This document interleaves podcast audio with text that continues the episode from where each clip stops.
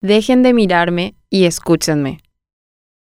Durante toda mi vida he escuchado cientos de veces a las personas hablar de mi cuerpo. Se han apoderado sin derecho de mis defectos y los han masticado y escupido a gusto. Crecemos en un entorno en el que importa exageradamente cómo nos vemos y nos hacen creer que eso define quiénes somos. Pese a que en el colegio desde pequeños nos enseñan que lo importante es lo de adentro, en pocos años todos olvidan esa sentencia tan básica. Muchos dirán que estoy exagerando. Me encantaría estar de acuerdo, pero se sorprenderían de la cantidad de defectos que las personas pueden encontrar en una chica, desde las cejas hasta las uñas, desde los vellos en el rostro hasta la forma del ombligo, desde los centímetros del cuello hasta el tamaño de las manos. Somos profundamente observadas y manoseadas, con comentarios críticos y hasta repugnantes. Pese a esto y como muchas otras compañeras, me dediqué a formarme al 100% para ser una buena periodista y no me dediqué a ser bonita. Cuando años atrás tuve mi primera experiencia en televisión, vi como hombres con corta se lucían hablando de política o economía, pero cuando yo entré, lo que se hizo fue que la cámara me siguiera desde abajo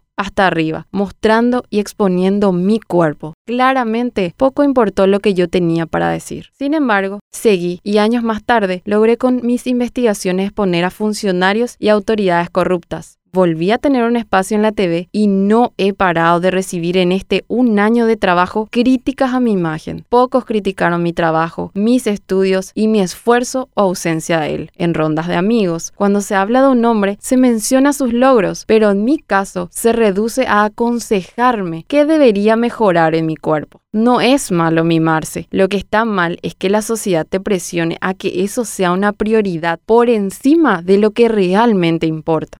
¿Se imaginan los días o meses que una trabaja para publicar una investigación para que lo único que vean es el color del vestido? Está bien que me exijan, pero exijan que estudiemos, que leamos, que nos expresemos mejor e indaguemos. Exíjanos romper silencio ante injusticias y corrupción. Reclamen que preguntemos lo que incomodan a políticos, que vayamos más allá del que podría comentarnos al respecto. He visto mentes maravillosas perderse en el mundo de lo superficial que podrían derrotar corruptos, pero están ocupadas haciéndose tratamiento de belleza, intentando encajar. Me encantaría que vuelvan y que nos escuchen, porque tenemos muchísimo para decir.